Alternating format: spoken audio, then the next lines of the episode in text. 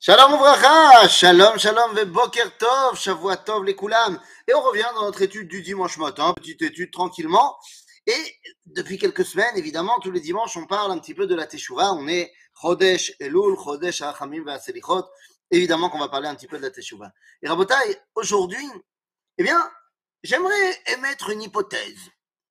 Qu'est-ce que vous diriez qu'on s'occupe de la Teshuvah sans du tout s'occuper de nos fautes. Et je vais aller même plus loin. Et qu'est-ce que vous diriez si jamais on parlait d'un homme qui ne faute pas? Ouais, un homme qui ne faute pas. vous allez me dire, c'est pas possible. D'abord, le Talmud n'est pas d'accord avec vous. Car pour le Talmud, il y a quatre personnes qui n'ont jamais fauté.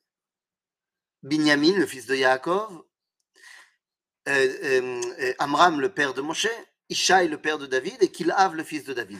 Mais sans rentrer dans les détails. Non, nous ne sommes pas obligés de fauter. Évidemment que ça nous arrive peut-être de fauter, mais on n'est pas obligé de manière intrinsèque de fauter. Les chrétiens, eux, ont pris comme postulat de départ que chaque homme est fauteur. Et pourquoi? Eh bien parce que pour eux, ils ont lu dans la Torah et ils ont vu que la faute du Gan Eden, la première faute a expulsé l'homme du Gan Eden, et que juste après, on le voit avoir un rapport intime avec sa femme. De là, leur théologie est clairement établie. La relation intime est la résultante du péché originel. Et donc, toute personne qui naît d'une relation entre un homme et sa femme, eh bien, est porteur, intrinsèquement parlant, eh bien, de cette faute originelle. Intéressant. Voilà. Donc, pour les chrétiens, tout le monde est fauteur. Et vous comprenez donc leur théologie comme quoi seul un homme qui n'est pas né d'un rapport intime entre un homme et sa femme, eh ben, peut être le sauveur. Seulement, où ont-ils tort, nos amis chrétiens? Oui, car désolé de vous le dire, mais ils ont tort. Mais où ont-ils tort? Et il y a effectivement marqué qu'en sortant du Gan eh bien, Adam a un rapport avec sa femme. Adam, Yadda et Oui, mais le problème, c'est que nos amis chrétiens n'ont jamais lu Rashi, ne savent pas lire l'hébreu. Or, là-bas, en hébreu, Rashi nous explique que lorsqu'on parle d'un événement passé, et que cet événement passé eh bien, est marqué dans la Torah le sujet avant le verbe, Vea Adam Yada, ce n'est pas du passé, mais c'est bel et bien du passé antérieur. En d'autres termes, ça s'est passé quand que Adam a connu sa femme? Eh bien, ça s'est passé au Gan avant la faute. Donc non, le rapport intime n'est pas la source du péché, enfin la résultante du péché originel. Et donc non, les naissances ne sont pas porteuses euh, de la faute. Nous sommes non fauteurs. Après, on peut fauter, mais nous sommes à l'origine non fauteurs. Et c'est ainsi que le Rambam nous dira dans ses premières dans sa première halakha de Ilchot Teshuvah, des lois sur la Teshuvah, du Rambam, chapitre 1, halakha 1.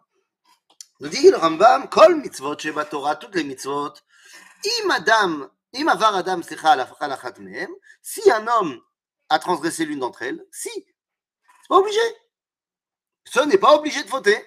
Mais si jamais tu as fauté, alors quand tu feras tes chouvas et que tu reviendras de ta faute. Pourquoi marquer cette redondance? Quand tu feras tes chouvas et que tu reviendras de ta faute. T'as qu'à dire quand tu feras tes chouvas de ta faute.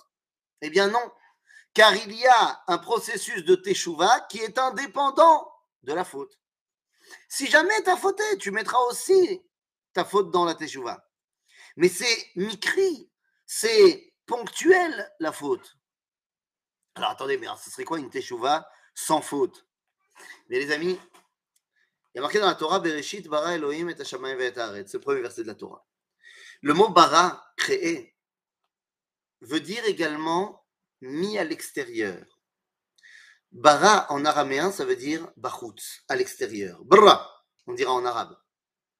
Mais en français aussi, exister. C'est une, conjonction du mot latin, enfin des deux mots latins, ex, ist, exit, exit sorti. Ex, ist, être dehors. Exister, c'est donc être dehors. Mais être dehors de qui? Eh bien, avant la création du monde, il y avait quoi? Il y avait Dieu. Ainsi donc, lorsque Dieu crée, il sort le monde de lui-même. Il nous fait de la place. Ce que les Mekoubalim appelleront le Tzimtzum. Il nous fait de la place. Mais alors, s'il nous fait de la place, il nous a éloignés de lui. Et donc, intrinsèquement et naturellement, j'ai envie de revenir. Pas parce que j'ai fauté, mais parce que j'ai été créé.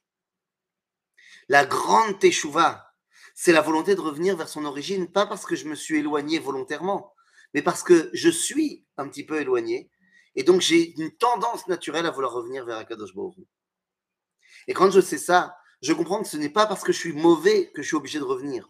Au contraire, c'est parce que je suis extraordinaire que Dieu a décidé de me créer, et donc je suis extraordinaire, et c'est pour ça que j'ai envie de me rattacher vers ce qui est extraordinaire. J'ai envie de me rattacher vers mon Créateur. Peut-être que, en réfléchissant ainsi, eh bien, même nos fautes ne nous paraissent pas si insurmontables que ça, et ça nous permettra de faire une chouva sans faute. À bientôt, les amis.